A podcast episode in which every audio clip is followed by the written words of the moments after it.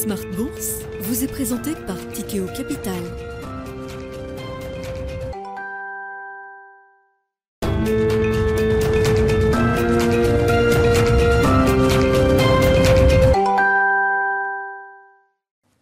C'est reparti pour Smart Bourse, votre double dose quotidienne de marché en direct sur Bismart. Chaque jour à la mi-journée, 12h30, 13h. Et en fin d'après-midi, la grande édition pendant une heure à partir de 17h en direct, rediffusée à 20h sur Bismart TV.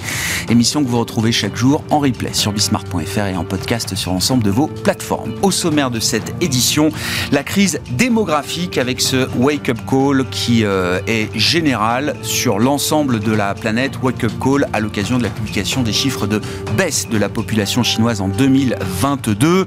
C'est une première, officiellement en tout cas. Certains démographes estiment que la population chinoise diminue déjà depuis euh, quelques années, mais l'appareil statistique euh, chinois doit reconnaître désormais cette fatalité avec une baisse de population de 850 000 habitants constatés au terme de l'année 2022 en Chine. Et derrière, c'est euh, l'ensemble des enjeux démographiques qui sont révélés à nouveau aux yeux du grand public, puisque que derrière la situation chinoise ou le traditionnel exemple japonais, la crise démographique frappe de nombreux pays et de nombreuses économies. Un chiffre à avoir en tête, d'ici 2050, plus de 60 pays dans le monde verront leur population globale baisser d'au moins 1%. Cette crise démographique a évidemment des effets euh, structurants majeurs sur la force de travail euh, dans des pays qui euh, constatent de plus en plus une pénurie de main-d'œuvre, une pénurie de l'offre de travail et derrière, bien sûr, cette logique de tension structurelle sur le ou les marchés du travail de nos économies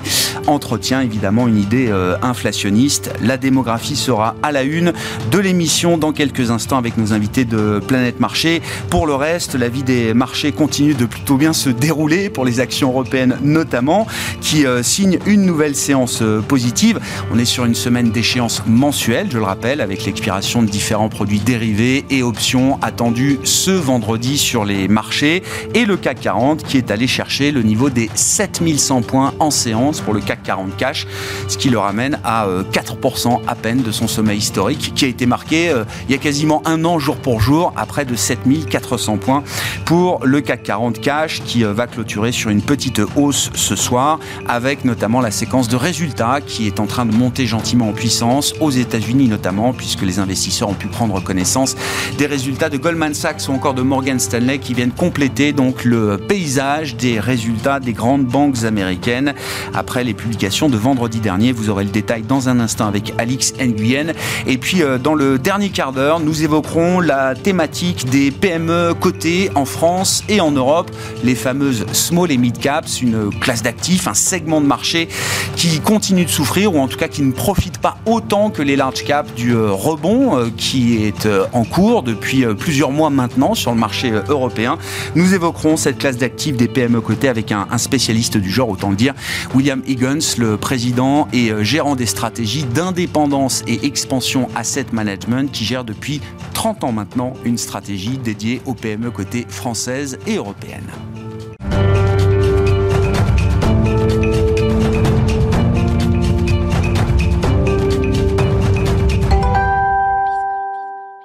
Mais d'abord, les infos clés de marché en fin de séance en Europe. Tendance, mon ami, chaque soir avec vous, Alix Nguyen. Les séances se suivent et se ressemblent avec une petite hausse à l'arrivée attendue encore pour les actions européennes et le CAC 40 ce soir. Oui, la réouverture de la Chine booste toujours les marchés. Il n'en demeure pas moins qu'il faille digérer un nouvel indicateur. Euh, l'an dernier, le PIB de la Chine n'a augmenté que de 3%. C'est son pire chiffre hors crise Covid de 2020 depuis 1976. Toujours du côté des indicateurs, on retient aussi qu'au mois de janvier, l'activité manufacturière de New York se contracte bien plus qu'attendu. L'indice recule à 32,9 points. C'est son plus bas depuis mai 2020. D'autre part, la saison euh, des résultats du quatrième trimestre aux États-Unis se poursuit, euh, notamment dans le secteur bancaire. Goldman Sachs a vu son bénéfice net fondre de 69% à 1,2 milliard de dollars. Et cela, Goldman Sachs le doit à des pertes dans sa division de crédit et à la nette dégradation de sa division de conseil. Euh, son titre recule nettement.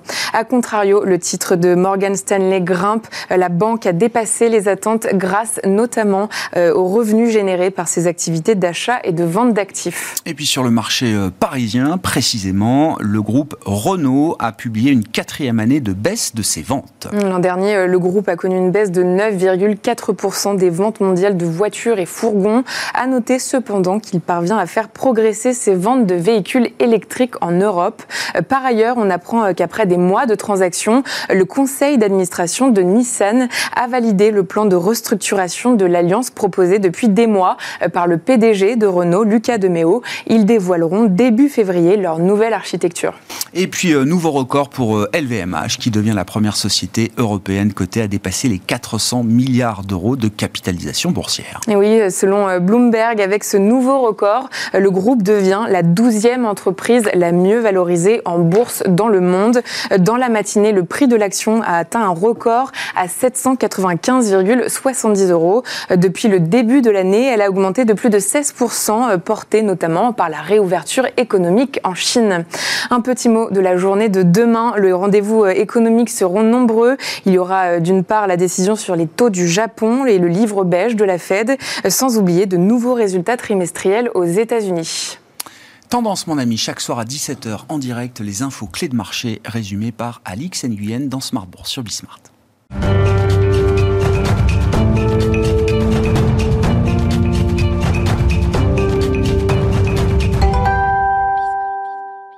Trois invités avec nous chaque soir pour décrypter les mouvements de la planète marché. Stanislas Bernard est avec nous ce soir, le président de 21st Capital. Bonsoir Stanislas. Bonsoir. Merci d'être là, ravi de vous retrouver. Ravi de retrouver également Vincent Genzi à vos côtés. Bonsoir Vincent. Bonsoir Vous êtes le directeur de la stratégie d'investissement de Cholet, Dupont, Oudard. Et avec nous également en plateau, Xavier Patrolin. Bonsoir Xavier. Bonsoir. Merci d'être là. Vous êtes président d'Albatros Capital. Je le disais euh, en titre euh, et en sommaire de cette euh, édition.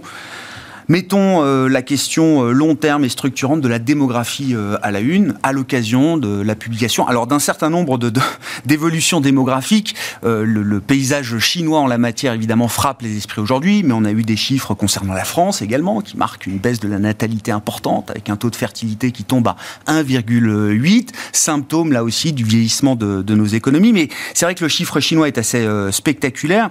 Vincent, qu'est-ce qu'il vous inspire on a tous en tête une baisse à venir de la population chinoise. Cette baisse se matérialise beaucoup plus vite que les projections officielles des Chinois bien sûr, mais également de l'appareil euh, onusien qui reste une référence en matière de projection euh, démographique pour, euh, pour la planète. Ça arrive dix ans plus vite que prévu, le franchissement de ce pic démographique en Chine. Oui, il y a beaucoup de choses qui arrivent plus vite que prévu en Chine, y compris le ralentissement de la croissance nominale.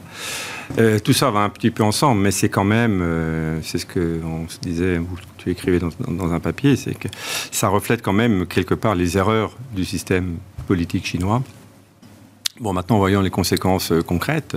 Il n'y a pas que du mauvais. Hein. Euh, il n'y a encore pas tellement, temps, pas tellement longtemps, on se disait, mais comment va-t-on faire pour nourrir la population mondiale si on continue à croître à cette vitesse? Bon, c'est une évolution, c'est pas une révolution. Donc, euh, ça aura des impacts euh, sociétaux, ça aura des mmh. impacts économiques. Il est clair que on voit bien les pays qui sont le plus en avance, euh, comme le Japon, euh, qui font de plus en plus appel à des robots ménagers. C'est pas pour rien. Donc, euh, Corée du Sud, taux de fertilité 0,8, le plus bas du monde, un des pays les plus automatisés, les plus robotisés du monde. Ce, sont des décisions politiques et pour l'instant, je ne suis pas certain qu'on arrive à, à, renverser le mouvement, tenter que ce soit nécessaire. Il y a mm. un pays qui avait réussi à faire ça. Je crois que c'est un pays du, du, nord de l'Europe. Je crois que c'était la, la, Suède qui avait mis en place une politique familiale Nataliste. qui était très, ouais. très, très vigoureuse et qui avait réussi à redresser. Mais bon, depuis, ça, ça s'est de nouveau retourné. Donc, euh, non, je crois qu'il faut, il faut apprendre à vivre avec.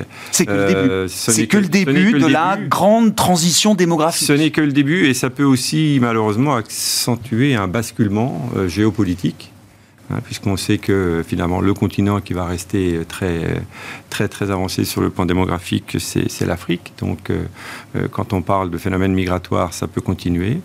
Euh, c'est également un élément qui va continuer à peser sur euh, la tentative de suprématie chinoise dont je suis convaincu depuis quelque temps que la Chine a vu son apogée à tout point de vue. Elle ne deviendra jamais la première économie mondiale. Même si elle l'est, elle n'aura pas la, le poids d'une, de la première puissance économique mondiale. Parce que maintenant, ils jouent à visage découvert, tout le monde les connaît, et tout le monde va leur mettre des bâtons dans les roues tant qu'ils ne sont pas fair-play. Donc, euh, Alors, je, pense surtout que c'est une évolution et que je ne pense pas qu'on y voit des côtés négatifs finalement pour nos affaires dans un premier temps. Oui, c'est dur à dire, mais une moindre croissance de la population euh, mondiale, parce qu'on est sur un rythme de croissance de la population mondiale qui est inférieur à 1% euh, désormais, donc on n'est pas mmh, encore mmh. sur un retournement démographique mondial, mais c'est le, plus faible taux de croissance de la population mondiale depuis la première moitié du XXe siècle. Vous dites, à l'arrivée, ça ne génère pas que des problèmes. Bien sûr. non, mais... Euh, peut-être qu'il faut attendre que la population mondiale ait également baissé d'un certain nombre de milliards de, millions d'habitants pour qu'il y ait un réflexe nataliste qui se mette en place. Hein. Mm. C'est comme quand il y a une sécheresse. Hein. La, nature réagit en protégeant, les arbres ils réagissent en se protégeant, ils font moins de fruits pour garder plus de vitalité. Bon, on verra à ce stade, on voit quand même que les tendances lourdes ont plutôt tendance à, s'accélérer, justement, plutôt qu'à se renverser. L'impact économique majeur, c'est sur la croissance potentielle. Hein, et s'il y a. Moi, je pense qu'il y aura une certaine compensation par euh, des gains de productivité pour compenser justement cette euh, baisse de main-d'œuvre. C'était aussi une réflexion qu'on avait dans l'émission euh, hier. Euh, oui, évidemment, l'enjeu de la productivité, donc l'enjeu de l'innovation devient central dans des populations vieillissantes avec des forces de travail de plus en plus euh, diminuées. ça peut également, comment dire, mettre un éclairage nouveau sur les politiques migratoires. Dans le solde de la population, il y a le solde naturel, il y a le solde mhm. migratoire également, qui a été un pourvoyeur important justement de, dans nos économies de force de travail, de force de main-d'œuvre, et que ce solde migratoire, il, commence aussi à se tasser. Il y a deux grands pays hein, qui voient leur population continuer à s'accroître, hein, c'est les États-Unis et le Canada. Ils ont tous les deux des politiques migratoires volontaires ou involontaires, mais dans les deux cas, il y a des phénomènes migratoires qui viennent compenser. Hmm. Stanislas, vos réflexions sur ces questions euh, démographiques. Alors, c'est bien sûr la Chine, le Japon, mais enfin, il faut l'Italie voit sa population baisser depuis déjà euh, un peu plus de 7 ans maintenant. Ah bah, L'Italie, c'est nous. Bah, L'Italie, c'est nous. Non, mais d'ailleurs, Draghi expliquait que c'est le problème, problème le plus grave auquel est confrontée l'Italie. bien sûr. 400 000 naissances contre 800 000 euh, en moyenne en France. Mais bien sûr ces dix dernières années. Petite parenthèse d'ailleurs, euh, euh, enquête que mène la Banque Centrale Européenne auprès des PME justement européennes, deux fois par an. Quand on leur demande quel est le, plus, problème principal pour vous, est-ce que c'est la crise énergétique? Non, c'est la crise démographique. C'est le problème de la force de travail. Bien sûr. Puis ça met la pression sur les soins de santé, sur le système de santé, le, système de retraite. Donc euh, c'est un énorme problème à gérer. Euh, paradoxalement, ça n'a pas beaucoup d'impact sur l'immobilier, puisque on regarde le marché italien, euh, l'immobilier s'est très bien comporté depuis 10 ans. Hein alors qu'il y a deux fois moins de naissances qu'en France, mais ce qui est assez logique, parce que c'est un problème qui se posera dans 40 ans ou 50 ans, mais pas tout de suite. Hein. Euh, mais... On risque de passer dans des marchés immobiliers alors qui sont en pénurie d'offres aujourd'hui pour euh, la plupart, mais qui vont se retrouver en surcapacité à un moment peut-être À un moment donné, c'est possible, hein. peut-être dans 50 ans, c'est possible, mais on adaptera probablement la construction des logements aussi. Donc, euh, Ce sont des phénomènes lents. Donc c'est très compliqué. Mais euh, mais ce qui est sûr, c'est que non, sur la Chine, euh, ce qu'il faut voir, c'est est-ce que c'est l'effet du Covid, parce qu'il y a quand même eu beaucoup de décès. Euh, donc c'est peut-être lié aussi à ça, ou est-ce que c'est le début effectivement mm. du retournement Si c'est le cas, c'est préoccupant. Est-ce que ça veut dire qu'on va vers le moins 1% de la population par an projetée par l'ONU, qui projetait à partir de, dans 10 ans Parce que là, ça fait 15 millions. C'est 1,4 milliard de Chinois, c'est ce qu'on prévoyait en 2030. Voilà. Et normalement, projection de l'ONU 2100, c'est 450, 500 ah millions d'habitants. Ah, c'est divisé par deux, on voire trois. Par on divise par bien Sûr, bien sûr. Euh, Plus de Nigérians que de Chinois à la fin du siècle sur la planète. Et donc vous enlevez 15 millions d'habitants par an en Chine sur les projections de l'ONU. Alors est-ce que ça arrive à partir de maintenant ou est-ce que c'est dans 10 ans? Ça, je ne sais pas. Mm. Mais si c'est le cas, effectivement, ça risque d'avoir quand même un impact. Puisque, pour juste prendre un exemple, j'étais effaré de voir que Volkswagen, par exemple, 40% de ses ventes de véhicules se font en Chine. Donc, euh, donc ça aura un impact. Certain. Et, d'ailleurs, mais. Et une des raisons d'ailleurs de tout ça, c'est probablement la hausse des prix de l'immobilier, parce qu'on voit que ça a un impact partout. Hein. Hmm. C'est-à-dire que ceux qui envisageaient de s'agrandir ou d'avoir des familles plus importantes, euh, dans tous les pays, hein, y compris hmm. en Italie, hein, hmm. euh, aux États-Unis aussi, ça commence, commencent à envisager de, de, réduire les tailles des familles pour gérer cette contrainte de logement. Ce qui est impressionnant, là, le, à l'annonce du chiffre de la, de la, baisse de population chinoise, 850 000 quand même, hein, c'est significatif. Euh, encore une fois, même si tout le monde avait cette tendance en tête pour les, les prochaines années, le choc a été tel qu'on a vu tout le secteur des, des, produits et des biens euh, de puériculture en Chine, euh, les baby euh, X, euh, voilà, les sociétés tournées vers le monde de la naissance et de la puériculture, les, les actions de ces valeurs-là euh, ont pris un sacré coup ce matin. Ouais. Il y a quand même une réaction euh, immédiate à, à, cette tendance de long terme qui euh, semble s'accélérer euh, côté chinois. Vos réflexions sur cette question démographique qui est passionnante. Alors, je, je pense qu'on, elle est malheureusement négligée dans le débat public, alors qu'elle mériterait sans doute d'être plus régulièrement traitée. C'est un bon moment pour en parler. On parle de la question de nos systèmes de retraite, notamment. Je dis c'est l'autre transition. Il y a la transition écologique, évidemment, qui est sur la table aux yeux de tout le monde aujourd'hui, et cette transition démographique dont on n'a pas forcément peut-être bien pris la mesure. Je si j'osais, je dirais que la transition écologique est totalement secondaire par rapport à la problématique démographique, mais bon, c'est pas le, c'est pas le. Eh ben, si, ça peut l'être, euh, Xavier. C'est, qu'est-ce que ça veut dire, ça? Ça veut dire que dans 40 ans, avec la baisse de population à laquelle il faut se préparer, on règle une partie des problèmes de l'impact de l'activité humaine sur le, le climat? c'est, euh, Si on recale, si on recale les, les, les, tendances démographiques sur le, sur le XXe siècle, on a quand même des progressions spectaculaires euh, qui ont adossé la croissance économique mondiale, le développement et les notions de puissance et de géostratégie. Pour qu'on ait un ordre d'idée, on était en 1950 euh, 2 milliards 500 millions. Aujourd'hui, on n'est pas loin de 7 milliards et l'objectif, c'est probablement un 10 milliards en, en 2080, quelque chose comme ça, bon, avec une forte, incertitude. Euh, si on est dans ce cycle de retournement, ça induit euh, des comportements euh, des États. Parce que s'il y a une chose dont vous pouvez être sûr, c'est que tous les décideurs économiques de très haut niveau suivent cette variable. Elle a le bon goût d'être déterministe par rapport à tout le reste euh, hormis euh, des pandémies spectaculaires, et donc elle est suivie de manière très très précise. Euh, par contre, elle n'abonde pas le, le, débat politique et encore moins euh, ce type d'émission. Attendez, oh bah. attendez, attendez, exception.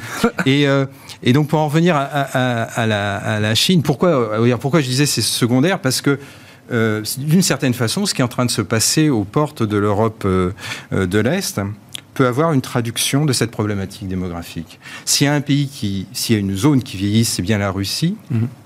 D'ailleurs, l'Ukraine aussi. Les deux. Les pays de l'Est connaissent des fortes voilà, euh, crises démographiques, on peut le et dire. Et Vladimir Poutine savait pertinemment, et tous ceux qui l'entourent savaient pertinemment qu'ils ont une, une cloche, enfin, ils ont une, une vallée démographique dans les, à 5 ans. Il y a un compteur qui tourne. Voilà, il y a un compteur qui tourne. Et donc, s'il doit, dans la stratégie euh, euh, soviétique, de, consommer, si j'ose dire, de la ressource humaine, c'est aujourd'hui et maintenant, et c'est pas dans cinq ans. Dans cinq ans, il ne pourra pas faire face, y compris par rapport à des Européens qui seraient euh, faiblement motivés. Euh, et donc, c'est une interprétation de ma part, mais il n'est pas impossible que la variable démographique intrinsèque à une, à une, société russe qui par ailleurs est, est stabilisée. C'est ça qui est le paradoxe et qui fait qu'elle soutient ce, semble soutenir ce conflit. Mais probablement que les décideurs euh, russes savaient que c'était le moment dans les cinq prochaines années. Mobiliser 300 000 réservistes comme ça, voilà. on peut le faire aujourd'hui. Voilà. Ils ne le dans 10 pas, ans. Dans 5 ans, ils ne pourront pas le faire. En tout cas, ils ne pourront sans doute pas le faire avec un, avec un quitus de la société, euh, société russe. Donc c'est une donnée essentielle parce qu'elle peut être une clé de lecture de ce qui va nous arriver. Et ce qui va nous arriver, c'est des confrontations. Parce que si on est dans ce retournement, dans, ce, dans, cette, dans, cette, dans, cette, dans ce ralentissement de la croissance démographique, mais avec des zones très disparates, c'est ça qui est en train d'apparaître. On parle de la Chine. On pourrait parler des États-Unis. Les États-Unis, c'est une catastrophe. C'est une catastrophe en espérance de vie. L'espérance de vie a reculé de deux années. Ouais post-Covid. Et elle a reculé deux années, pas uniquement dû au Covid, mais elle a reculé de, de manière très spectaculaire sur les déciles de population de, qui ont un faible niveau d'éducation ou qui ont de faibles niveaux de revenus. Donc ça veut dire que des mêmes... Crise des opiacés, voilà. crise de l'obésité, qui ça. sont des sujets de santé publique majeurs Exactement. portés par chaque présidence depuis longtemps. Et maintenant, c'est la crise de la santé mentale. Voilà. C'est un, un, la crise de santé publique que Joe Biden porte voilà. après la crise des, euh, de l'obésité et la crise des opiacés par ses prédécesseurs. Et avec un niveau de dépenses de santé rapporté au PIB de pas loin de 20%. Donc c'est inutile de te dire qu'il y a une inefficience majeure, qu'il y en a qui s'en mettent entre guillemets plein les fouilles, et qu'il y a une inefficience majeure qui pose des questions sociétales profondes. L'avènement de Trump a probablement dans des facteurs causaux cette, cette dimension-là, hein, parce qu'il y a des tranches entières de la société euh, américaine qui sont confrontées à ce problème. Mais je vais en, revenir à, la, Chine avec un, point qui est, essentiel. La, popul la, la, population active est en recul depuis le milieu euh, de la décennie passée de, de 7 à 8 millions de personnes en, rythme annuel. Donc ça veut dire que euh, la, croissance de la population, on est en décroissance de la population active. Et donc il est assez logique que la population consolidée elle-même se retourne. Bon, après, il y a une très grande méfiance sur les statistiques -hmm. hein, euh, chinoises. Les, les, Chinois te disent tous les jours qu'ils ont, euh, alors là, ils ont voulu concéder quelques dizaines de milliers de morts. Moi, mes évaluations, alors mes évaluations. Oui, oui, oui j'entends. Moi, j'en suis non, à mais... plusieurs millions de morts. Hein. Donc, euh, non, non, non. Mais, oui, non, mais donc, on est dans des marges d'erreur, dans des, des, des marges d'erreur assez, assez singulières. Mais il y a un truc qu'il faut retenir. Mais là, l'appareil statistique chinois est obligé d'admettre oui, cette fatalité voilà. démographique que certains euh, datent déjà depuis quelques années. Hein, je veux dire. Mais quand, quand Deng Xiaoping met la politique de l'enfant unique en place en 1979, il a pour objectif, enfin l'objectif à, à l'époque énoncé de 1 milliard de 100 millions euh, d'habitants à, l'horizon 2000 ou 2000, ça doit être ça. Ils, ils, ont, ils ont loupé l'objectif, si j'ose dire, euh, de, de, de, 400 millions euh, 20 ans plus tard. Mais avec un biais très singulier qu'il faut qu'on retienne. C'est que le nombre de naissances entre les garçons et les filles est très singulier en Chine. Il naît 115 garçons pour 100 filles.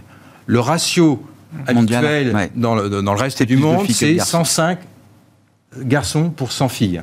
Parce que ça se rééquilibre à l'âge adulte, puisque les garçons ont cette, cet énorme désavantage d'avoir un taux de mortalité élevé dans les premiers euh, comportements à risque, mais aussi, enfin bon bref, il y a toute une série. Donc la nature, d'une certaine façon, rétablit l'équilibre en faisant naître plus de garçons que de filles à la naissance pour que ça se rééquilibre à l'âge adulte. Donc il y a à l'âge adulte, dans à peu près tous les bassins euh, démographiques qu'on qu qu observe, on est dans des rapports 100, 100, c'est équilibré. En Chine, non, c'est 115, 100. Et ce qui fait quoi? Ben, Ce qui fait que tu as un solde négatif de femmes, donc c'est une société profondément masculine, si j'ose dire, il y a un solde négatif de femmes en âge d'avoir des enfants de 30 à 40 millions. Et donc ça, ça facilite pas ben non. Bon, après, quand tu regardes euh, les dispositifs de sécurité sociale, il n'en existe pas. Non. Quand tu regardes le coût des études, il en, le coût des études, il en existe bien entendu, mais très élevé. Il a été euh, contrôlé. Ça fait partie des secteurs voilà. qui ont été justement réglementés très durement par euh, les officiels chinois ces dernières années. Autre malheur, je mets ça le terme entre guillemets, les femmes font des études en Chine, comme partout. Et d'ailleurs, en général, c'est l'un des critères pour, qui explique la baisse du taux de fécondité. Et donc, le contexte économique, le, le, fait qu'il n'y ait pas de, de, système de retraite euh, digne de ce nom. C'est-à-dire quand tu as un enfant, tu dois financer non seulement oui. la génération à venir, mais tu dois te préoccuper de tes anciens. Mais bien sûr. Hein, qui sont les parfois, deux générations voilà. avant toi. Donc ça veut dire que tu as une charge. Ouais. Et donc ce qui explique le taux d'épargne. Mmh. Tu vois, des, des, interactions dans tous les coins. Ce qui explique un taux d'épargne, ce qui explique un taux d'épargne dans l'immobilier, l'immobilier s'envole et après ça explose.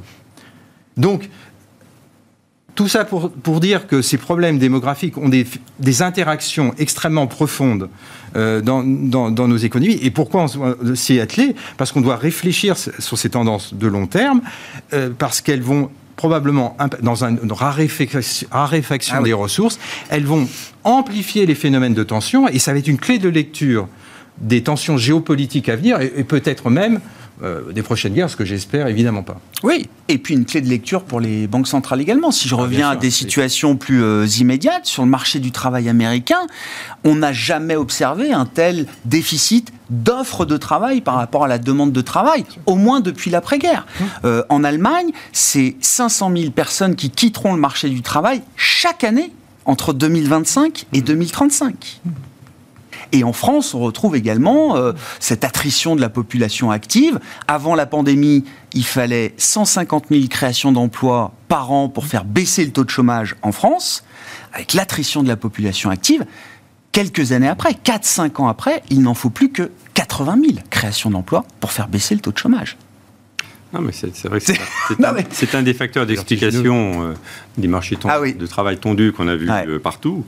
Euh, au départ, on, enfin, C'est quoi C'est une un pénurie facteurs, structurelle. des C'est une pénurie mais- structurelle mais- qui Mais c'est un facteur structurel. Et vi- vient s'ajouter à ça le fait que, euh, avec la, la crise du Covid euh, et les bouleversements que ça a provoqué, il y a eu quand même des départs à la retraite beaucoup plus nombreux euh, qu'en qu'en- qu'en temps normal. Donc ça, ça ne va pas forcément se reproduire tout le temps. Quoique, on peut aussi se poser la question. Euh, C'est assez facile à projeter quand même, hein, le- la, la disparition des boomers, enfin, la Oui, disparition. oui, c'est vrai. Non, Du marché contre, du travail. Par contre, c'est un facteur inflationniste euh, structurel avec une hausse des salaires du fait de déficit de main-d'œuvre. Non, mais c'est pour ça que les- la question des, des flux migratoires va se reposer. Ouais. Et à la limite, c'est peut-être aussi une chance. hein. parce qu'aujourd'hui, dans certains pays, euh, comme l'Allemagne, euh, on, on arrive à intégrer plus facilement les, les flux euh, migratoires, les migrants. hein. Euh, dans notre pays, beaucoup plus difficilement. Donc je crois que ça doit nous faire réfléchir, enfin ça doit faire réfléchir également nos, nos gouvernants sur le, sur le sujet. Mhm. On, a- on faisait le parallèle avec la, la question nucléaire. Il a fallu 10 ans post-Fukushima et une crise énergétique qui nous a mis au pied du mur pour euh, rouvrir ce débat interdit qui était le débat nucléaire. La crise démographique pourrait relancer le débat euh, migratoire sous un angle différent de celui dont on l'a traité euh, ces dernières années. Ceci étant, le sujet euh, n'est pas toujours d'actualité. Il revient parce qu'il y a des Ah chiffres qui sont importants, mais qui sont probablement impactés par la crise du Covid. Il est clair que le recul de la population chinoise n'est est plus lié, à mon avis, à la mortalité dans- dans- dans- du Covid que à la euh, un Oh. phénomène de dénatalité. Ouais, ouais, ouais. ouais. En tout cas, Bon. sur un, sur un an. On estime que ça va continuer. depuis mais enfin, 2018. on, on va pas avoir ce chiffre chaque année. hein. Mais en Italie, où la situation est, est grave, Ouais. de ce point de vue-là, euh, le débat sur euh, l'immigration, euh, ça a conduit l'extrême droite au pouvoir. Non, non, mais bien sûr, c'est un débat interdit aujourd'hui, je suis bien d'accord. En tout cas, euh, parler de l'immigration de travail, euh, pour dire les choses. Non, mais le vieillissement de la population, c'est également une population qui est plus conservatrice. Ouais. Donc qui réagit face à ces phénomènes migratoires sans, sans forcément bien les comprendre, ou qui pourrait les comprendre si euh, cette immigration était euh, absorbée euh, plus facilement, ou en tout cas... euh, L'Allemagne a mené l'expérience. voilà. hein. L'Allemagne a mené l'expérience. et, et je je dis crois pas que ça a calmé le débat politique, mais Ouais. Non, mais c'est quand même l'Allemagne qui a ouvert la porte parce qu'elle avait besoin de main-d'œuvre, hein, euh, sous la pression du patronat allemand. Donc, euh, il faut s'inspirer un peu de, de- de ces modèles pour faire évoluer nos mentalités. Non, mais je trouve que ça, ça met aussi, euh, quand on réfléchit à des thématiques d'investissement de long terme, on comprend tout de suite l'enjeu de la thématique euh, d'innovation, euh, de, de productivité, de recherche de gains de productivité à travers l'innovation dans des économies telles qu'on vient de les, de les décrire. hein. Oui, non, mais surtout que le- de, de ce point de vue-là, les choses peuvent aller relativement vite, alors que les, les problèmes de natalité sont quand même des phénomènes longs. Mm. Donc, la productivité peut aller peut-être un petit peu plus vite. Stanislas? Non, on, va, on va parler des marchés, bien sûr, mais c'était quand même l'occasion de, de- d'en mettre une bonne couche sur la question Oui. démographique. Qu'est-ce qu'on peut ajouter alors, Ouais, Xavier Vas-y, vas-y, bien sûr. euh, comme ça, on rejoint le- le- le- les- marchés et les, les stratégies monétaires. Tu as parlé du, du- du marché du travail américain. Je trouve que c'est très singulier. Et d'ailleurs, ça, ça transparaît maintenant dans les interventions des, des gouverneurs de, de- de la Fédérale Réserve. Ils mentionnent bien cette situation totalement exceptionnelle, sans équivalent sur, sur le demi-siècle passé. Un marché du travail à aujourd'hui euh, qui est en pénurie euh, de 4 millions à peu près de, de- salariés, ça leur pose question. Alors évidemment, il y a le taux de qualification, il y a toute une série de choses, mais Mm. il reste... Et donc si, si on se place, et ce phénomène n'est pas dû au Covid, parce que ce phénomène commence, la pénurie, moi je suis ça parce que je fais des petits Ouais, ouais. de coin de table, ce phénomène commence dès l'ère Trump, il, il commence en 2016-2017. Le, le marché... le coup d'arrêt de l'immigration. Le, voilà, le marché du travail a- a- Bien sûr. commence à devenir. ah, voilà. Et, euh, et donc, ça, ça pose une vraie question. Parce que si on est dans un marché du travail qui va devenir structurellement en solde négatif, donc en pénurie, à ce moment-là, la politique monétaire de la Fédérale Réserve va être extrêmement contrainte. C'est-à-dire qu'elle ne va pas pouvoir être aussi cyclique qu'elle ne l'était par le passé, parce qu'elle était cyclique par le passé, parce qu'elle était adossée à une économie, une société américaine qui était très libérale. Au fond, il y avait des flux, notamment à sa frontière mexicaine.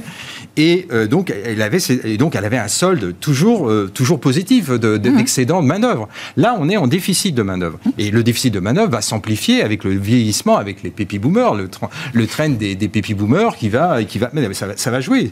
hein. ce train, on le retrouve partout dans, dans l'Occident. hein. Et donc, ça pose une contrainte pour la politique monétaire parce qu'à ce moment-là, elle ne peut pas devenir aussi cyclique qu'elle ne l'est. Elle monte, mais après, elle reste en vol suspendu et, et- et elle, et elle attend. Et elle attend de voir comment les choses se passent. Et elle sait pertinemment qu'il y a un problème structurel sur le marché du travail. Donc, si de, de, de son côté, le, le- le- comment dire, le politique, l'exécutif américain n'agit pas sur le- les termes du marché du travail par les qualifications, parce que sur le marché américain, il y a des problèmes de qualification. Je ne parle pas des, des VIP, hein, de ceux qui sont... Il y a un mismatch. Voilà. Oui. Euh, il y, a- il y a une problématique de, problématique de répartition de la valeur ajoutée. Moi, je vois des trucs hallucinants. Par exemple, dans les statistiques, dans les statistiques détaillées du euh, mensuel du marché du travail, tu as des soldes aujourd'hui négatifs, notamment sur les maisons de retraite, sur les, euh, les garderies d'enfants. On est sur des soldes négatifs par rapport à la situation qui prévalait avant le Covid, de pas loin d'un million de salariés par secteur. C'est énorme. Par exemple, tu veux faire garder tes enfants aux États-Unis, c'est terminé. Donc, une, une Ah bah, femme en, qui a- Ita- en Italie, ce n'est plus possible. Bah voilà. Possible. Du coup, il n'y a pas de Voilà. crèche, du coup, personne ne Voilà. peut avoir d'enfants. Ouais. Et, et donc les femmes ne vont plus Et ça bloque le travail. Et mais bien sûr, c'est de la mobilité en moins, c'est euh, une force de travail. C'est des forces frictionnelles qui viennent, qui viennent induire euh, la, Et- et- croissance, la croissance potentielle et puis plein, plein d'aspects sociétaux. Et hein. ça change la fonction de réaction des entreprises face à ce marché du travail. C'est-à-dire que, alors, bon, en Europe, la tradition était quand même d'essayer de préserver euh, l'emploi euh, avec le soutien des politiques publiques, mais aux États-Unis, la flexibilité qu'on avait sur le marché du travail, pas sûr qu'on la retrouve, euh, en tout cas aussi de manière aussi intense que précédemment. Ouais, c'est clair. Bon, comment est-ce qu'on est passé du, du pic de la peur au pic euh, du Goldilocks sur les marchés, euh, Stanislas? C'est quand même spectaculaire. Le pic de la peur, c'était fin septembre, et là, on a l'impression qu'on est sur un chemin idéal, et encore au moment où, où on se parle, qui, euh, bah, qui peut à un moment euh, faire un peu peur presque. Bon, je, pense que le, facteur principal, ça a été la décélération de l'inflation, euh, qui a pu surprendre certains investisseurs et qui laisse penser une anticipation de hausse des taux peut-être moins forte que prévu. Et puis surtout, certains même anticipent un cycle de baisse des taux au-delà de- du deuxième semestre. Euh, mais il y a quand même un décalage entre ce que anticipent les économistes et ce qu'anticipent les investisseurs. Euh, Là, deux tiers des économistes à Davos euh, ont annoncé une récession en 2023. hein. Donc, euh, Ça fait neuf mois qu'il l'annonce. Alors, Et peuvent de, continuer. Et de, quelle- et de quelle ampleur Et de- oui, c'est ça. euh, et donc, eux anticipent, euh, par exemple, si on regarde leurs anticipations sur les taux de la BCE, on est à 2, ils anticipent 3, et une baisse à partir de juin, euh, euh, Ouais. euh, ce qui n'est pas le cas des investisseurs. Donc, euh, donc il y a quand même un, un décalage assez important. Euh, mais bon, clairement, euh, je pense qu'en Europe, le- ce qui a joué, c'est clairement la, le prix, euh, la baisse du prix du gaz. Euh, D'ailleurs aussi la baisse du prix de l'électricité, puisque les deux sont liés. Euh, donc ça, ça a été un élément euh, pas extrêmement rassurant, puisqu'il y avait quand même beaucoup d'angoisse.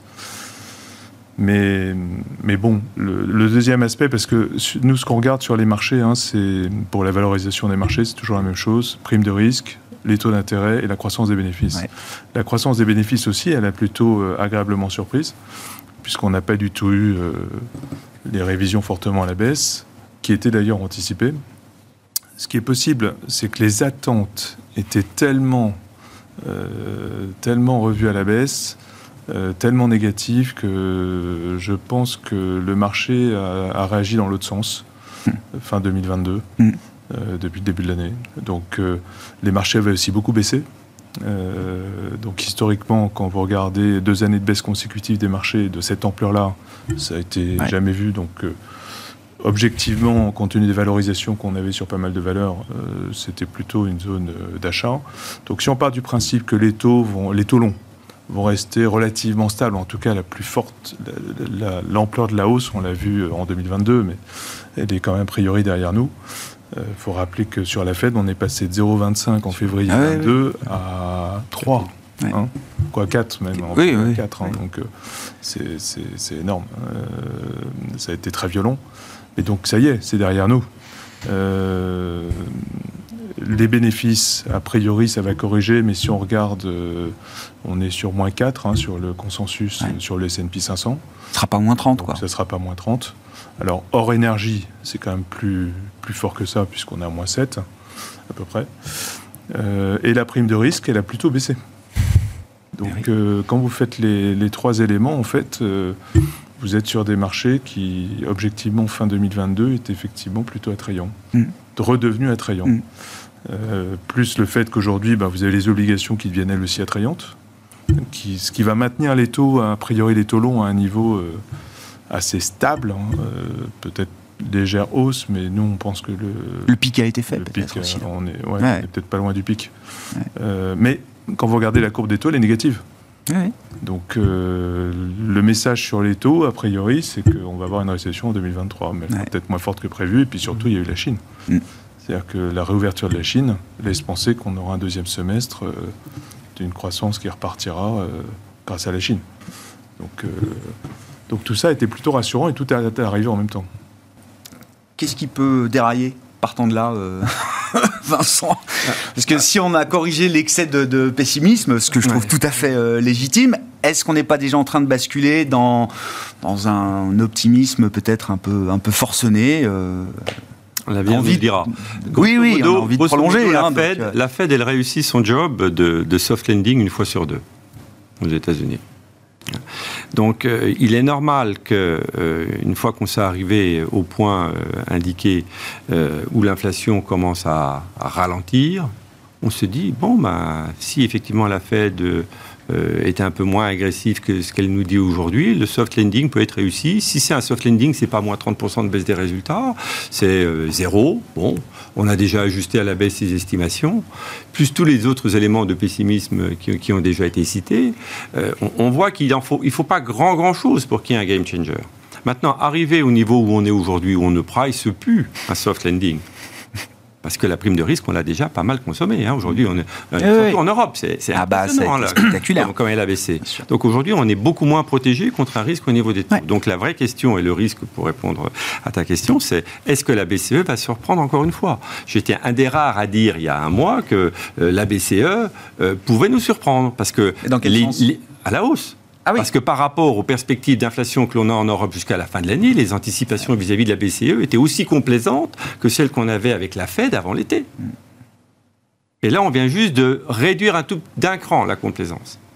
Et je signale qu'en Europe, il n'y a que l'inflation globale qui a baissé. hein. Le, le core inflation n'a pas encore baissé. Non. Et avec les problèmes de démographie et donc Oui, de oui, bien et je ne sais pas si ça va baisser. de longue haleine. Ça va baisser. Là-dessus, tout le monde est d'accord. Mais c'est le, point d'arrivée. Et surtout le point de convergence avec les politiques monétaires. Donc autant sur les États-Unis, je suis relativement rassuré en termes d'anticipation monétaire, J'entends. autant en Europe, je pense qu'on aura encore des mauvaises surprises. Et donc, et de ce point de vue-là, le marché est pricé pour la perfection. Un Ouais, peu trop peut-être. Bien sûr. D'accord. Après, au-delà du phénomène européen, euh, sur les taux et sur les politiques monétaires, il reste la question qui est toujours une chance sur deux. Est-ce qu'on va effectivement avoir un soft landing ou est-ce que le fait que la Fed maintienne des taux élevés peut-être toute l'année, contrairement aux anticipations, est-ce que ça ne va pas avoir un impact récessif un peu plus important et finalement l'inverse du scénario du consensus se produirait. Hein, au lieu d'avoir eu un premier semestre euh, dangereux, négatif, risqué et un deuxième semestre de recovery, c'est l'inverse qui se produit. Euh, voilà. On verra. Donc moi je pense qu'on n'a pas la réponse, il faut regarder la valorisation. Au niveau actuel, il est quand même compliqué d'acheter quand on n'a pas acheté J'entends. euh, à l'automne. J'entends. Moi j'ai pas acheté agressivement à l'automne, mais quand j'avais du cash et qu'on était euh, 10% plus bas, bah, je profitais des opportunités pour renforcer. Mais ça fait 15 jours que j'achète plus. En fait, au niveau actuel, on pourrait considérer que les marchés ont fait leur performance de l'année 2023. Bah oui, ah bah. oui, probablement. Bien sûr, bien Probablement. sûr. Trois fois le livret Après, A. il peut y On avoir fait trois fois le livret A sur les marché. actions, c'est pas mal. Ouais. 9% de hausse en... Je pense qu'il peut encore y avoir des ajustements à l'intérieur du marché aussi. hein. On peut D'ailleurs, avoir les des marchés- d'ailleurs, qui ils- progressent moins et, et des rattrapages qui continuent. à D'ailleurs, ils ont corrigé la baisse de 2022, ce qui est assez incroyable. Ah bah oui, Hmm. bien sûr. On est à 4% des sommets historiques. Ouais. Non, non, c'est euh, spectaculaire. Qu'est-ce qui vous intéresse dans cette dynamique de marché, euh, Xavier? Alors, le, le début d'année, avec l'effet calendaire, est évidemment spectaculaire pour le fameux 60-40. Je crois que c'est le meilleur démarrage sur 15 jours euh, depuis euh, des générations. Mais encore une fois, le mouvement de rattrapage, notamment des actions européennes puis des actions chinoises, il date du quatrième trimestre Non, 2020. mais justement, Ah, c'est bon. là-dessus que... Ça n'a pas commencé en octobre? Non. Ah bon, mince Non, non. Non, ça a commencé globalement à la mi-juillet. Ça a commencé plus tôt encore. Eh oui. Simplement, il y a eu des éléments perturbateurs. Mais ça commence à la mi-juillet sur les publications de résultats. C'est vrai. Et les éléments perturbateurs sont Jackson Hole avec le discours, euh, euh, le laïus absolument euh, stratosphérique de euh, Jerome Powell, et puis surtout l'épisode euh, en Angleterre qui perturbe en septembre, qui perturbe Mm, mm. complètement les marchés obligataires souverains dans le monde entier et qui fait un mois de septembre euh, défavorable pour l'ensemble des classes d'actifs. Mais le, d'ailleurs, toi-même, dans les commentaires de, de tes tu pourras regarder Eh oh, par bah pure oui. curiosité, tu disais bien, tu, questionnais tes intervenants sur pourquoi le marché rebondissait à partir de, de fin juillet, début, début, début août. Oui, oui, c'est vrai. Et c'est le rallye estival. Alors juste un point de rendez-vous, je l'ai dit la fois dernière, mais je vais le redire à nouveau pour, pour- pour bien rentrer. Si on prend le relevé au 30 septembre, de la- c'est- ça, on fait un peu de l'archéologie là d'une certaine façon, on a les agrégats, le, les con- le consensus 2022 et 2023. Si on prend son évolution entre la- le début de l'année dernière et 30 le 30 septembre, il progresse de 9% sur les chiffres d'affaires. Sur les marges d'exploitation, il progresse de 100 à 150 points de base. Sur les EBIT, en consolidé, il progresse de 15 à 20, à à 20%. Les earnings progressent dans le même euh, de 20%. Et les ratios de valorisation, je conjugue Mhm. vite là, hein, baissent entre 20 et 30%. Donc tu as un point de rendez-vous. Au 30 septembre de l'année dernière, Ouais. tu as les agrégats qui font ça, tu as les ratios de valorisation qui font ça, il y, en a un qui se trompe. Mm. Celui qui se trompe pas, c'est les, les- les- ce sont les analystes.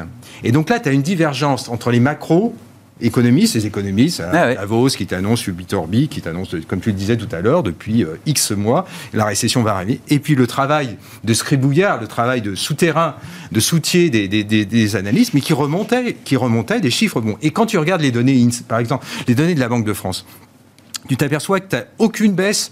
euh, les, les carnets de commandes s'infléchissent très légèrement. Les stocks, les stocks c'est essentiel. Pourquoi? Parce que le comportement de stockage a été complètement modifié Mm. depuis l'épisode Covid et surtout la crise ukrainienne. Tu t'aperçois que tu as des éléments de stockage où le niveau des stocks est singulièrement plus élevé que sur la décennie passée. Donc ça veut dire que les agents économiques intègrent les problèmes de pénurie, intègrent probablement les problèmes d'inflation, intègrent de, de, de, de chaînes de valeur, et donc tu as des comportements de stockage plus importants. Ces comportements de stockage, tu les vois dans l'économie consolidée, ça soutient l'économie. Donc elle, elle, elle ralentit pas aussi vite que prévu. Pourquoi? Parce qu'on applique des grilles de lecture d'un environnement pré-déflationniste.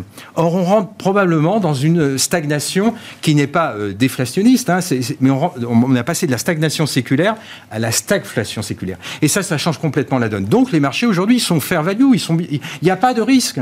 Mais il y a aucun, enfin il y a- évidemment si euh, euh, Poutine appuie sur le bouton nucléaire ou si euh, il y a des risques bien entendu, mais ils sont pas de même nature et ils sont beaucoup plus pondérés qu'ils ne l'étaient au cours de 2022. Donc le marché est en train de, d'où l'aspect des primes de risque, en train de les revoir à la baisse parce que tous les risques, tout l'empilement, le feuilleté de, risque, il est en train d'être vu à la... Et en même temps, les agrégats sont bons. Donc il y a plein de compartiments de la cote ou les ratios de valorisation, mais c'est c'est open bar parce que les, val- les valos sont vraiment très faibles. Je dis pas euh, en consolidé, ça, euh, ça, s'est réduit. Mais il y a plein de, de secteurs de la cote où tu as des ratios de valorisation qui sont très attractifs, où tu as des expected returns sans trop pousser le modèle qui sont euh, à, à deux chiffres, à trois chiffres. Et donc hein. ça, c'est une tendance, Ah, là-dessus, oui, c'est une tendance, pour moi- ce rattrapage, Alors, ce retour à la moyenne. Ouais, ouais, il n'y a plus le temps, Xavier, mais c'est pour aller à la. Voilà. bottom line. Voilà. L'idée du retour à la moyenne, c'est encore une idée valable là, pour... les, euh, les technos, tout ça, il faut oublier.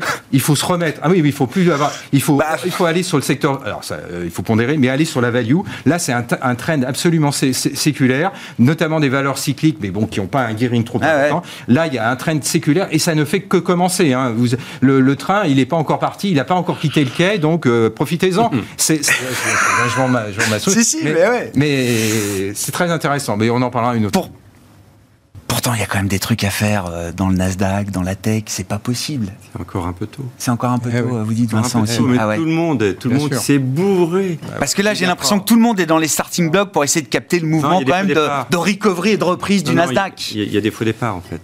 Et on voit bien, il- c'est un encéphalogramme plat, le, Hmm. le Nasdaq. Bon, maintenant, à l'intérieur... C'est il y a- plus le marché leader. valeurs qui ont déjà perdu 60%. Oui, oui, oui. euh, Facebook, ça va un petit chouïa mieux que... Ouais, enfin, ça se paye Microsoft 10 fois, quoi, Apple. maintenant, voilà, c'est Hein, ça. c'est- plutôt euh, Ouais. la, la pression vendeuse, elle est plutôt sur Apple ou Microsoft, qui étaient les dernières à, lâcher. Non, mais je suis assez d'accord sur le phénomène de, de- de la value, mais ça ne veut pas dire que la croissance est morte. Simplement, il faut aller chercher le garde. quoi. Donc, il y, a, il y a vraiment de la croissance qui est devenue pas chère. Un- Oui, rapidement, Vincent, et Oui, puis euh, euh, sur Stanislas l'analyse de pour la croissance des résultats l'année dernière, il y avait quand même un phénomène qui avait beaucoup exacerbé les choses, c'est qu'il y a eu une explosion des earnings dans toute la partie euh, énergie et produits de base. En Oui, de oui, ces oui. deux secteurs, c'était moins, Oui. moins, flamboyant. moins flamboyant que ça. Bon, l'idée de ce, rattrapage encore, et ça nous amène à l'Europe, hein, enfin la surperformance des actions européennes participe de cette logique de rattrapage après, euh, je sais pas, 10, 15 ans de surperformance des actions américaines, sur l'ensemble des actions mondiales d'ailleurs. Alors, euh, nous, globalement, on est, euh, après la forte hausse du début d'année, on est plutôt, plutôt prudent.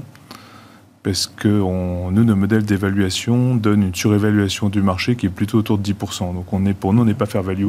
Ouais, Mais peut-être parce qu'on a des projections sur la croissance des bénéfices Mm. plus mesurées.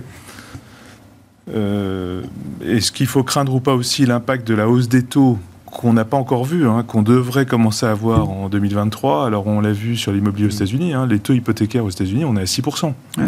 Euh, et on regardait euh, les derniers chiffres, en fait, si on regarde les chiffres de l'inflation aux États-Unis hors loyer, parce qu'en fait c'est les loyers qui biaisent tout hein, sur les chiffres, bien sûr. en réalité la décélération est très très Ah, forte. ben, bien sûr, bien sûr. Euh, et donc, il y a quand même un impact. euh, Le corps CPI hors euh, shelter, hors logement, il est déjà en baisse depuis Ouais. trois mois ouais, consécutifs. tout à hein. Euh, ce qui d'ailleurs est plutôt bien, parce que peut-être que la Fed va ralentir sa hausse Ouais. des taux. hein. Mm. Mais tout ça montre que ces hausses de taux passées euh, ont un impact. Ouais. Et, et- et on le voit sur l'immobilier aux États-Unis en tout cas. Donc, euh, nous- moi, je préfère euh, clairement le 60-40. D'autant que l'année dernière, c'était la pire performance depuis un siècle hein, Ah oui. sur le 60-40. Bah oui. Donc, a priori, on savait qu'on était tranquille pour 100 ans. Mm. Statistiquement, effectivement, voilà, le Black Swan, le tail risk a été consommé et donc euh, c'est vrai que ça ouvre de nouvelles perspectives. Bon, on s'arrêtera là pour ce soir. Merci beaucoup, messieurs, d'avoir été les invités de Planète Marché dans Smart Bourse sur Bismart.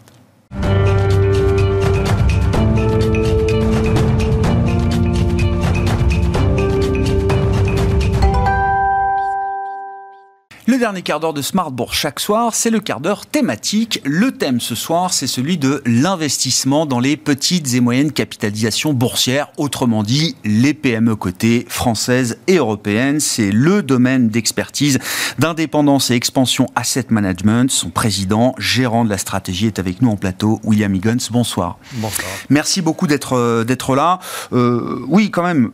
30 ans d'expérience dans cet univers des PME cotées françaises et européennes. La stratégie que vous pilotez, euh, vous la pilotez depuis 30 ans, je le dis, avec une performance euh, annuelle moyenne à deux chiffres, hein, pour donner quand même un ordre de 13% pour être précis. 13%, voilà, pour être précis, en moyenne chaque année depuis euh, 30 ans sur cette stratégie que vous pilotez. Euh, un peu d'expérience ne fait pas de mal, euh, William Higgins. Quel est l'état des lieux que vous euh, dressez? Quelles sont les constatations qui vous viennent à l'esprit quand vous regardez votre univers d'investissement aujourd'hui, les small et mid-cap françaises et, et européennes, qui commencent à accuser quelques années successives de sous-performance par rapport au large cap? Oui, alors d'abord, il faut faire une différence entre la France et l'Europe. C'est-à-dire, euh, en France, le CAC a surperformé de 40% à peu près sur les cinq dernières années les petites valeurs, alors qu'en Europe, les grandes valeurs et les petites valeurs ont rien fait sur cinq ans. Donc, euh, il y a un facteur euh, français qui est euh, que dans les large caps, il y a Total et LVMH qui ont bien marché et qui ont tiré l'indice. D'une façon plus générale, la hausse du dollar est favorable aux grandes valeurs parce que normalement, elles facturent plus en dollars que les petites valeurs. Et il y a un troisième facteur, mais je ne m'explique pas pourquoi ça ne fonctionne pas en Europe. Euh, c'est que l'ESMA a décidé d'embêter les gérants sur la liquidité de leur portefeuille. L'autorité de régulation européenne Voilà. Ouais. Euh, donc globalement, euh, disons, tous les investisseurs de, vous veulent des fonds à liquidité journalière et l'ESMA, dans sa grande logique, a dit, dans ce cadre-là, vous devez pouvoir liquider votre portefeuille dans la journée. Euh, ce qui, si on est logique, ça interdit de faire des petites valeurs. il y a des départements compliance qui ont expliqué aux gérants un peu trop aventureux que ça serait bien qu'ils vendent leurs petites valeurs. Ça veut dire que l'explication de la sous-performance spécifique, notamment des petites capitalisations françaises, ce sont des, facteurs, alors euh, le biais de composition des indices, par exemple, large cap euh, notamment, etc. Mais c'est pas une remise en cause de la thèse euh, historique d'investissement dans cet univers qui est une thèse de, surcroissance, on va dire, enfin d'un régime de croissance opérationnelle plus élevé que celui des grandes multinationales cotées. Cette thèse-là, elle reste valable, William Higgins? Ah, Cette thèse, elle est toujours vérifiée. Bon, si on prend sur 30 ans, puisque c'est quand même ma référence euh, le CAC a dû faire 450% euh, environ. Euh, l'indice petite valeur a fait 650%. donc effectivement, il y a 5 ans mauvais, mais il n'y a pas de raison que ça change intrinsèquement pour plusieurs raisons. Un, le chiffre d'affaires des petites sociétés croît plus vite que celui du CAC 40. Deux, euh, leur rentabilité s'améliore quand il y a des cracks un peu plus vite que les, les grandes valeurs. Et pour moi, enfin, le gros avantage des petites sociétés, c'est que l'information circule mieux et que c'est quand même un facteur de surperformance. L'information circule mieux? Qu'est-ce que ça veut dire ça? C'est pas forcément intuitif euh? Non, alors pour moi, c'est j'ai découvert ça au sein de ma propre société quand mon fils m'a rejoint. Euh, disons, bon, bon moi j'ai une toute petite structure de 12 personnes. Et de temps en temps, quand il y a euh, quelqu'un de l'équipe sort de mon bureau, euh, j'ai le sentiment de que ça s'est bien passé. Et j'ai mon fils qui arrive quelque temps après en disant euh, elle, a très mal pris ce que tu lui as dit, etc. Ah et c'est là où je me suis dit finalement, les petites valeurs, enfin les petites sociétés familiales. Les petites structures, les petites organisations. non, plus familiales. Parce que, bon, si vous avez des salariés Bon, il y a quand même euh, bon, il y a des choses qui vont pas vous dire. Il y a moins de perte d'informations. Alors que quand c'est familial, et que notamment vous avez des enfants, euh, ou des parents d'ailleurs, parce que ça peut être les, deux, euh, ils n'hésitent pas à vous dire tout ce qui va mal, et notamment ce que vous faites mal. Non, bien sûr, mais c'est un vrai atout. Et puis, il y, a des études académiques sur la surperformance mmh. du capitalisme familial par rapport à d'autres types de capitalisme. Hein. Oui, parce qu'en plus, enfin, pour être clair, enfin, il y a un truc qui m'amuse toujours, c'est euh, à, une époque, il y avait la mode des stock options et que les sociétés familiales surperformaient les grandes et ne donnaient jamais euh, des stock options. Parce que fondamentalement, le salarié qui reçoit des stock options a tendance à les sous-valoriser et que si tout va bien, ça vaut quand même beaucoup d'argent. Euh, donc si vous êtes actionnaire majoritaire, vous ne donnez pas de stock options. Euh, par ailleurs, il y a un autre facteur euh, amusant cette fois-ci, c'est tout le monde parle de la gouvernance, etc., euh, et que les sociétés familiales, d'après certains, sont mal gouvernées parce que globalement, il n'y a pas de directeur indépendant, enfin d'administrateur indépendant en bon français, moyennant quoi la plupart des dirigeants de sociétés familiales sont mal payés par rapport aux salariés qui sont dirigeants. Euh, donc, bon, il y a quand même des petits avantages d'investir dans les sociétés familiales. Oui, c'est ça. Il n'y a pas que du mauvais dans la gouvernance familiale. Euh, non, il n'y a pas du mauvais. Qu'est-ce qui vous intéresse aujourd'hui dans ce marché, euh, William Higgins? Et qu'est-ce qui caractérise votre processus d'investissement, expérimenté depuis 30 ans avec les performances qu'on a pu citer, William, William Higgins? Et, et, quel type de valeur est-ce que vous ciblez aujourd'hui, là, dans ce moment de marché? Alors, nous, on fait toujours la même chose, quel que soit euh, l'état du marché. Euh, donc, on privilégie les sociétés mal valorisées. notre vision, c'est que nous sommes incapables de prévoir l'avenir, mais que les autres investisseurs ne sont pas beaucoup plus doués que nous. donc, le fait qu'un titre soit sous-valorisé ne garantit pas qu'il va avoir des problèmes. Et pour avoir des sociétés qui ne connaissent pas de problème, nous avons un deuxième euh, critère qui est la rentabilité des fonds propres. Ah. Voilà. Si vous avez un marché où la rentabilité des fonds propres est à peu près 7% et que vous investissez systématiquement dans des sociétés qui sont plutôt à 15, vous investissez dans des sociétés qui ont probablement pas de enfin, qui ont des concurrents pas trop agressifs, donc vous avez un avantage compétitif et avec un peu de chance, ça va durer quelques années. Hmm. donc ça, c'est vraiment la base de notre stratégie. Après, on, on, voit les dirigeants des entreprises, on lit les rapports annuels, ce qui euh, ça fera plaisir au service de direction euh, de l'information euh, financière de ces entreprises. non, non, mais à un moment, je faisais partie d'une commission de l'AMF et que même l'AMF était en train de craquer en disant on demande trop de choses. À quoi ça sert annuel, ça fait 100 pages, personne ne les lit, etc. etc. la réponse, c'est non, ça sert pour les gens qui acceptent de les eh lire. Et à la limite, on, enfin, c'est le moyen le plus simple pour gagner de l'argent en bourse. Euh, et euh, il y avait quelqu'un qui m'avait dit que la responsable investisseur euh, de Renault, je crois, avait dit heureusement que les investisseurs ne lisent pas les documents, le document de référence, parce que sinon ça serait ah trop dur pour nous. donc il y a beaucoup plus d'informations et je ne fais pas partie des gens qui pleurent la période géniale où les brokers faisaient des études approfondies, etc., etc., parce que les rapports annuels ont eh effectivement rempli. L'information est disponible et accessible à tous aujourd'hui pour ces entreprises publiques euh, cotées. C'est un marché d'opportunités euh, aujourd'hui.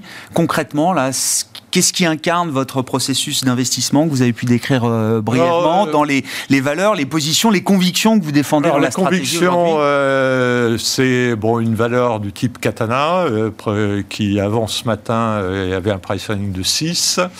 Euh, Donc le yachting, hein, c'est ça, Katana Oui, alors Katana, ça fabrique des catamarans. C'est, disons, le nom euh, est presque catamaran.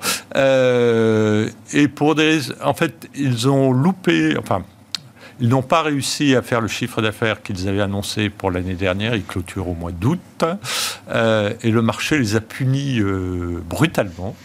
Euh, parce qu'ils devaient faire 160 millions de chiffre d'affaires, ils en ont fait 146. Bon, parce qu'il y avait des pénuries, parce que comme ils avaient des pénuries, il y avait des bateaux qui devaient être livrés au mois de juillet. Et quand ils ont dit aux clients, ça ne sera pas juillet, ça sera au mois d'août, les clients ont dit au mois d'août, j'ai d'autres choses à faire.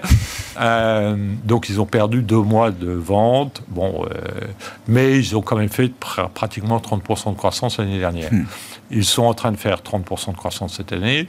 Donc c'était une valeur de croissance, mais là, le marché était, les a punis assez sévèrement. Ah oui. Donc le price earning qui avait tendance à être plutôt à 8 est redescendu à 5. Euh, et globalement, c'est une valeur de croissance avec un price earning de 6. Euh, bon, euh, disons, on ne voit pas le problème, bien que on peut dire que les il y a un petit ralentissement de la demande cette année, mais c'est pas pour ça que le cours s'est effondré. Hmm. Euh, et globalement, ils ont un, un, carnet de commandes qui leur permet de couvrir trois ans, donc euh, ça peut être pire. Et, juste, euh, le temps va nous manquer, William Higgins, mais des opportunités comme Katana, Enfin, je veux dire, euh, vous en trouvez aujourd'hui euh, beaucoup. Il y, a, un moment d'opportunité. Euh, je, sais que la question du timing est toujours difficile et que c'est sans doute pas ce que vous cherchez. J'ai bien compris, mais au regard de vos critères, est-ce qu'aujourd'hui c'est un marché d'opportunité? Non, les valorisations sont. Alors, les valorisations étaient très bonnes, mais c'était il y a deux mois, on avait un price earning de 8. Bah oui, depuis ça, euh, ça a monté. C'était le plus bas historique, ça nous rappelait 2000, ah 2009. Euh, début 2009. Oui, bien sûr. Bien sûr. Euh, donc, bon, c'était facile d'investir quand le price earning était à 8, à part que je ne l'ai pas fait. non, mais je ne l'ai pas fait à titre personnel, parce ah que le, le, fonds est toujours investi à 100%. Oui, d'accord. Donc, on ne se pose pas la question du timing. Aujourd'hui, les valorisations. Bon, si les pricing étaient à 8 euh, il y a deux mois, on doit être à 10, ce qui est quand même pas euh, très cher. Euh, moi, je suis plus optimiste. Enfin, J'étais le plus optimiste à la fin de l'année dernière. Maintenant, j'ai l'impression que l'optimisme. Vous avez été rejoint? Non, parce que il se trouve que dans ma jeunesse, j'étais monétariste et que je me rappelle qu'il euh, y a quelque chose qu'on appelle la vélocité de la monnaie, et, que globalement, comme on a créé 30% de masse monétaire en trois ans, euh, même si les banques centrales essayent de réduire, euh, d'augmenter les taux, etc., ils n'ont plus la main. Parce que comme l'inflation a remonté, la vélocité de la monnaie va exploser. Et donc, ce qui garantit, entre parenthèses, une demande relativement élevée cette année, ah que même si les taux montent. Oui, oui, effectivement, on sent que l'optimisme est en train de, le niveau d'optimisme est, en, d'optimisme est en train de remonter quand même. euh, Alors à la faveur d'une très belle performance de début d'année, euh, notamment sur les marchés euh, européens. Il faut qu'on s'arrête, euh, William Huggins, mais euh, je serais ravi que vous puissiez revenir pour faire le point sur cet univers d'investissement que vous connaissez particulièrement bien, les PME cotées en France et en Europe. William Huggins, le président et gérant de la stratégie d'indépendance et expansion asset management, était l'invité du quart d'heure thématique de Smart Bourse ce soir.